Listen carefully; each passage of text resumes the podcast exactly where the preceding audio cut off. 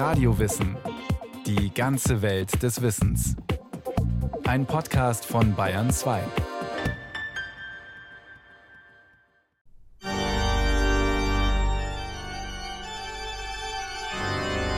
Ist es ein Musikinstrument? Oder eine Musikmaschine? Wer sich dem Klang einer großen Kirchenorgel hingibt, der fühlt sich schnell klein und einsam. Mit Macht strömen die Töne von der Kirchenempore. Das Prospekt, so heißt die aufwendig gestaltete Vorderfront der Pfeifenreihen, glitzert majestätisch. Dahinter arbeiten Hunderte von Hebeln, Zügen, Klappen und Ventilen. Und der Organist? Der ist von unten meist gar nicht zu sehen auf seiner kleinen Orgelbank. Er scheint mit dem, was gerade erklingt, kaum etwas zu tun zu haben.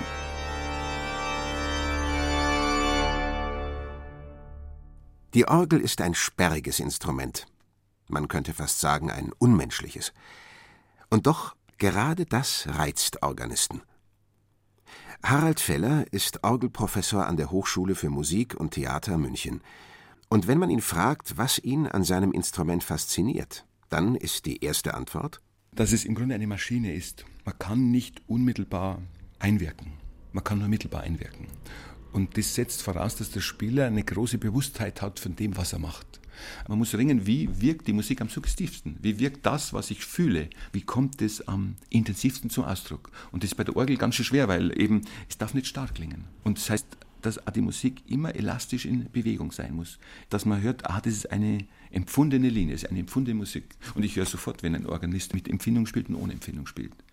Das hört der Laie auch, glaube ich, bloß er kann es nicht festmachen. Er sagt halt dann, mein Orgel ist halt so. Ein Instrument, das unendliche Möglichkeiten an Klangfarben bereithält, das aber nur durch eine komplizierte Mechanik zu steuern ist. Die Orgel macht es ihren Interpreten schwer, musikalischen Ausdruck zu gestalten. Dieser Widerstreit durchzieht die Geschichte der Orgel von Anfang an. Und es war tatsächlich kein Musiker, sondern ein Mechaniker, der die erste Orgel baute. Ctesibios, der Erfinder der Orgel. Er lebte im dritten Jahrhundert vor Christus im alten Griechenland und muss ein vielseitiger Techniker gewesen sein. Wasserspiele, Feuerwehrspritzen oder auch Belagerungsmaschinen gehören zu seinen Erfindungen. Und eines Tages entwirft er auch ein Instrument, das eine Reihe von Pfeifen mit einem künstlichen Luftstrom zum Klingen bringt. Hydraulos nennt er sein Werk, Wasserorgel. Zwar ist es Luft, die durch die Pfeifen strömt, doch Wasser sorgt für den Druckausgleich im Luftspeicher. Irgendwann ersetzen Nachahmer diese Wassermechanik durch einfache Balkgebläse. Doch der Name Hydraulos hält sich für Orgelinstrumente bis ins Mittelalter hinein. Wie die antike Orgel geklungen hat, bleibt rätselhaft. Gespielt wurde sie zur Unterhaltung. Und vielleicht klang die Musik so tänzerisch, wie es sich das Ensemble Musica Romana vorstellt. Doch vielleicht war es auch ganz anders, meint Harald Feller. Das hat mich selber interessiert, wie das wohl geklungen hat, weil es waren ja ganz wenig Pfeifen. Die haben ja wohl auch keine Tasten, sondern die haben bloß so Züge gehabt, wo sie die Ventile geöffnet haben. Also ich stelle mir so vor, dass es einfach nur der Einzelton war, der so eine Rolle spielt. Es war ein riesen Einzelton. Also das war, ich darf sich das nicht so vorstellen, wie wir heute Orgel spielen, sondern es war einfach, der Mensch hat einfach zwei oder drei Töne gehört. Und die waren so fremd und so groß, dass ihn das fasziniert hat. Es war einfach so wie ein Riesenton. Auf jeden Fall muss die Erfindung die Menschen in der Antike sehr beeindruckt haben. In Griechenland gab es öffentliche Orgelwettspiele mit Siegerehrung. Selbst im Orakel von Delphi erinnert heute eine Inschrift an solch einen antiken Orgelmeister. Im römischen Reich werden Orgeln bald Luxusobjekt der Reichen. Von Kaiser Nero etwa berichten die Geschichtsschreiber, dass er sich gerne öffentlich an der Orgel präsentierte – und Cicero empfiehlt die Orgel als Stimmungsaufheller. Wenn du einen deiner Angehörigen von Trauer niedergeschlagen siehst, willst du ihm dann einen feinen Fisch vorsetzen oder ihn ermuntern, auf die Klänge der Wasserorgel zu hören? Mit Kirche und Religion hat die Orgel der Antike nichts zu tun. Im Gegenteil. Im Oströmischen Reich wird sie sogar ausdrücklich zum Symbol weltlicher Macht. Während in Westeuropa die Orgelkultur während der Völkerwanderung in Vergessenheit gerät, bauen die Kaiser in Byzanz Orgeln aus Gold, Silber und Edelsteinen, um ihre Macht zu demonstrieren. Kaiser Justinus II. lässt seine Wahnsinnsanfälle mit nächtlichem Orgelspiel behandeln. Und als Kaiser Konstantin V. im Bilderstreit den fränkischen König Pippin als Verbündeten gewinnen will, schickt er eine Gesandtschaft, die ihm eine Orgel bringt. Zwar erreicht er seinen politischen Zweck damit nicht, aber das Geschenk erregt nachhaltig Aufsehen. Auch die Machthaber des Frankenreichs beginnen sich damit zu schmücken. Ein Lobgedicht im neunten Jahrhundert stellt voller Genugtuung fest Auch die Orgel, auf welche sich das stolze griechische Reich allzu sehr etwas einbildete, jetzt besitzt sie auch der Palast zu Aachen.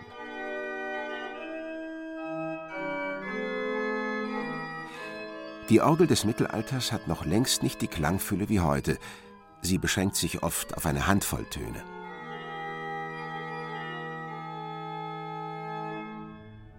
Dann aber hält das Instrument in die gotischen Kathedralen Einzug.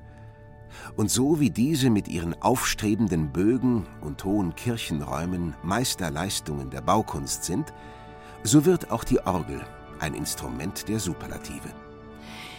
Immer neue Pfeifentypen denken sich die Orgelbauer aus, tüfteln daran, wie die Pfeifenventile möglichst leicht und schnell über eine zentrale Klaviatur bedient werden können, bauen immer kompliziertere Hebelsysteme ein.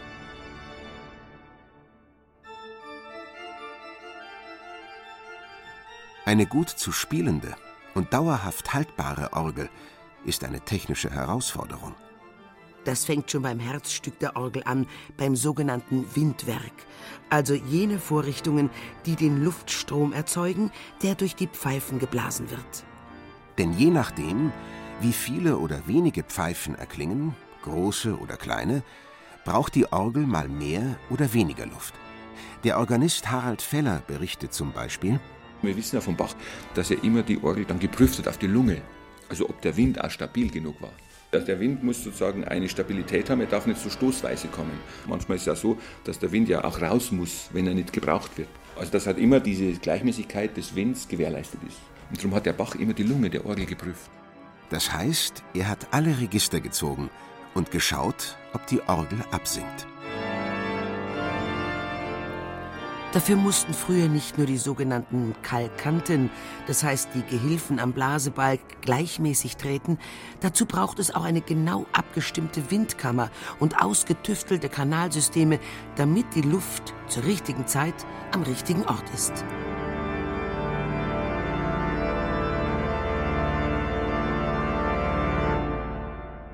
Darüber hinaus müssen die Orgelbauer am Klang jeder einzelnen Pfeife feilen – bei einer durchschnittlichen Barockorgel sind das schnell ein bis 2000.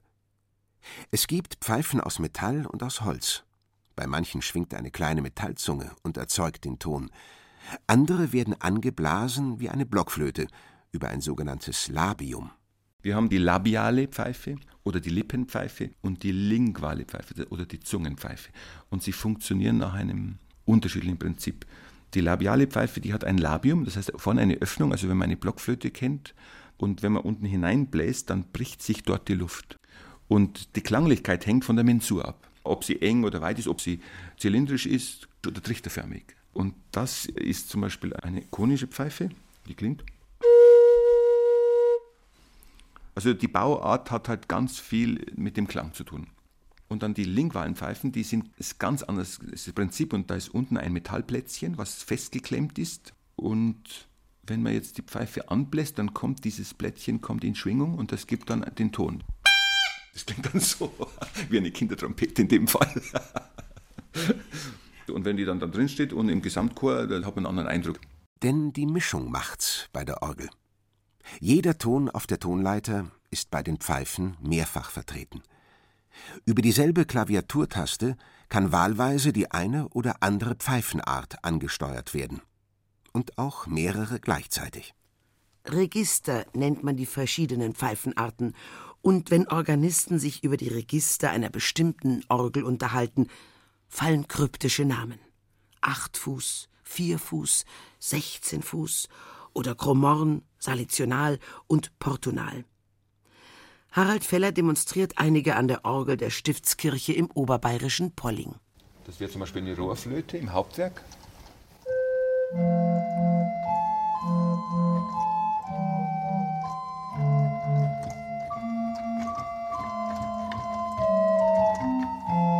Das wäre zum Beispiel eine Flöte. Oder eine Vierfußflöte, Spitzflöte, das ist eine bisschen lakonisch Register.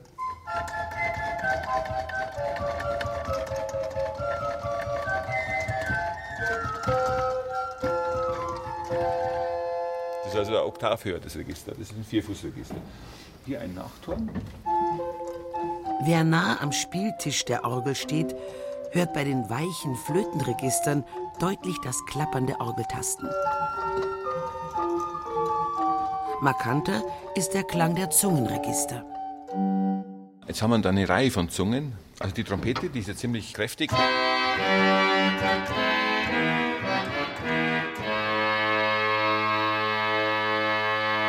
haben hier ein Gromorn.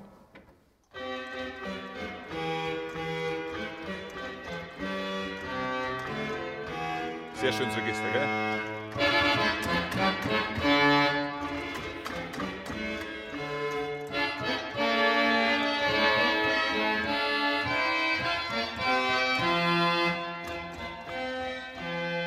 Das sind so die eigentlich die kräftigsten. Den haben wir eine Schalmeidis, Vierfuß.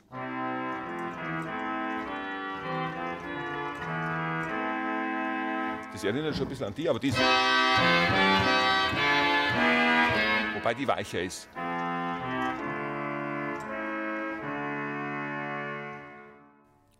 Mit diesen Farben und Möglichkeiten spielt ein Organist.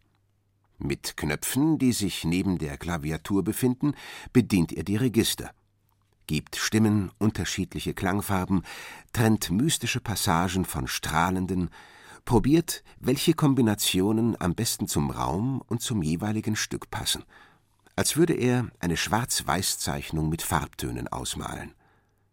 Nur für ganz besondere Höhepunkte spielt er das volle Werk der Orgel, zieht im wörtlichen Sinne alle Register. Also ich baue erst einmal jedes Werk für sich auf. 16, 8, 4, Quinte, Oktav, hohen Mixturen, Trompete und dann noch die Flöten und Gampen, die weißen Register. Und dann noch das Kornett.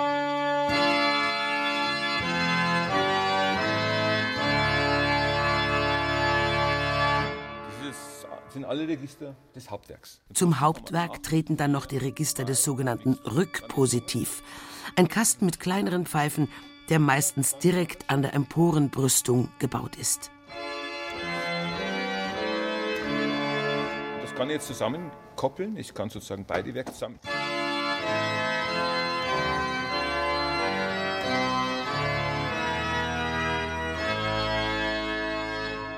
Dazu kommen an der Pollinger Orgel noch die Register eines dritten Manuals. Und natürlich die des Pedals, das der Organist mit den Füßen bedient. Und das klingt dann wie ein 32 Fuß, aber eben akustisch. Also es, es ist ja kein echter, es ist eine, eine akustische Täuschung. Dann kommt der Vierfuß, dann kommt die Mixtur, die Zunge und die andere Zunge. Und jetzt noch die Koppeln. So klingt ein volles Werk. Mit einem einzigen Tastendruck werden an die 50 Pfeifen zum Tönen gebracht. Bei vollgriffigen Akkorden also sind es Hunderte.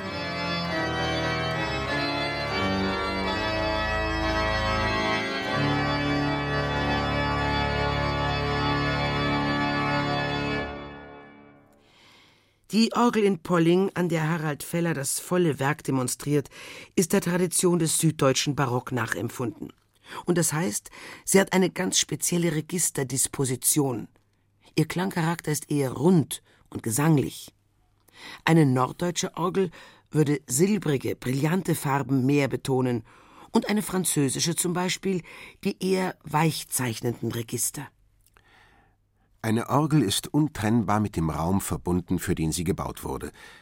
Und so haben sich im Orgelbau charakteristische regionale Eigenheiten entwickelt, ja Man spricht tatsächlich von Orgellandschaften, die sich herausgebildet haben. Und auch innerhalb dieser Landschaften trifft man auf unzählige Orgelindividuen, betont Harald Feller. Aber die Faszination liegt eigentlich in der Individualität jedes einzelnen Instruments und in der Klangfarbigkeit. Sie haben unglaubliche Möglichkeiten, das etwas farbig zu gestalten. Das fordert vom Spieler auch einen doch sehr differenzierten, feinen Klangsinn. Man muss sehr gut hören oder auch man muss in den Raum hineinhören. Ist das zu schnell? Und jedes Stück wird sozusagen neu geboren. Einem Orgelbauer, der ein neues Instrument gebaut und in mühevoller Arbeit auf den Kirchenraum abgestimmt hat, dem zeigte man seine Wertschätzung lange auf ganz besondere Weise. Bis ins 19. Jahrhundert hinein erhielt er nach erfolgreicher Abnahme einer Orgel so viel Wein, wie in die größte Pfeife der Orgel hineinpasst. Das können bei einer durchschnittlichen Orgel schnell mal mehrere hundert Liter sein.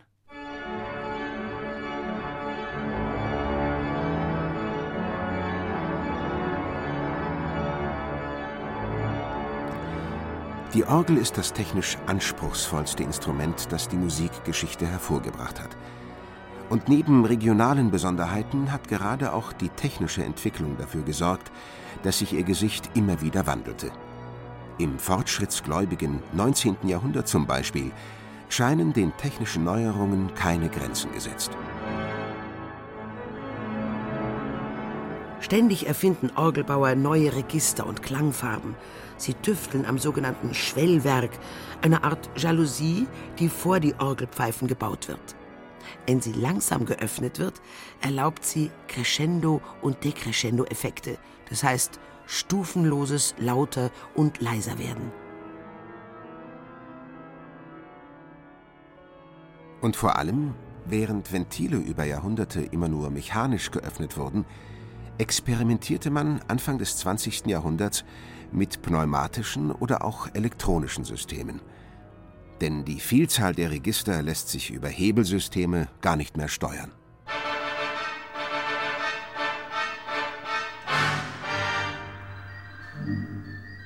In der Kinoorgel finden noch mehr solcher Experimente Eingang. Sie stehen in den 20er und 30er Jahren in großen Lichtspielhäusern und verfügen über ausgefallene Effekte.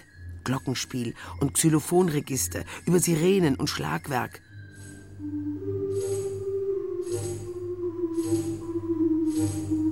Anders als über moderne elektronische Kontakte wäre diese Vielfalt kaum zu steuern gewesen.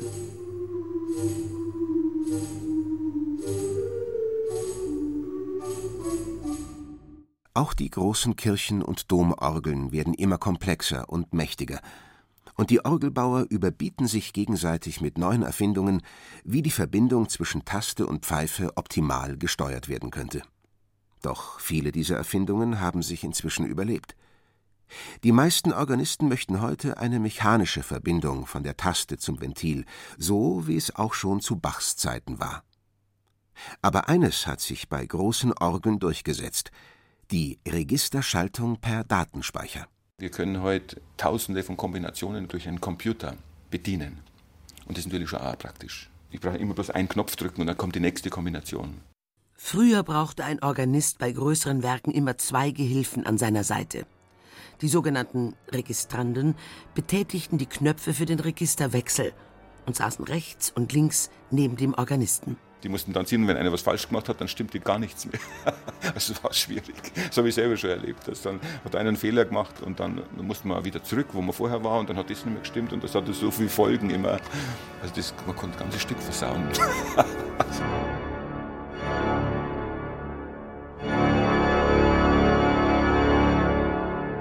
Die Orgel.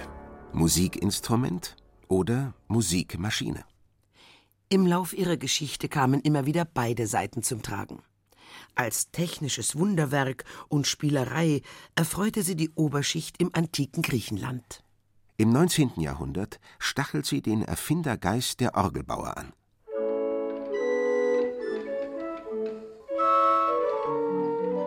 Mit einer Lochstreifenapparatur versehen, entsteht aus der Orgel einer der Prototypen des Musikautomaten, die Drehorgel. Doch wie nutzen die Komponisten die Orgel? Auch sie reizt manchmal das Unpersönliche, Übermenschliche des Instruments, nämlich dann, wenn sie allein auf seine elementare Klangmacht abheben. Der französische Komponist Charles Vidor schuf mit so einem Stück der Toccata aus seiner Orgelsymphonie D-Moll einen regelrechten Orgelschlager.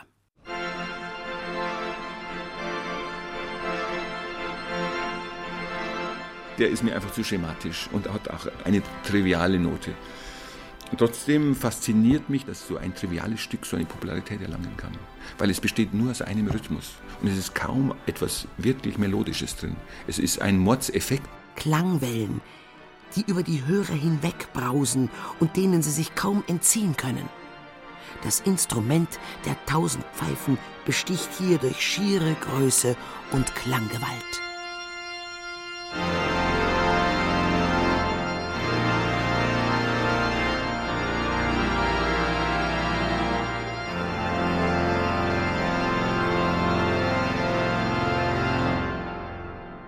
Die Orgel kann singen und meditieren, brausen und jubilieren, und ein einzelner Musiker kann damit die Klangfülle eines Orchesters entfesseln. Wenn er versteht, das Hebelwerk zu bedienen und seinen Eigenheiten zu begegnen, dann macht er die klingende Wundermaschine tatsächlich zu einem Instrument. Harald Feller übt sich darin seit Jahrzehnten, und er hat an der Orgel schon zahllosen Stücken ihre Seele entlockt. Die schönsten Momente aber finden manchmal gar nicht im Konzert, sondern in der Nacht davor statt. Wenn er an einer unbekannten Orgel die Register einrichtet und sich in das Instrument einhört. Dann sind da nur der Raum und der Klang.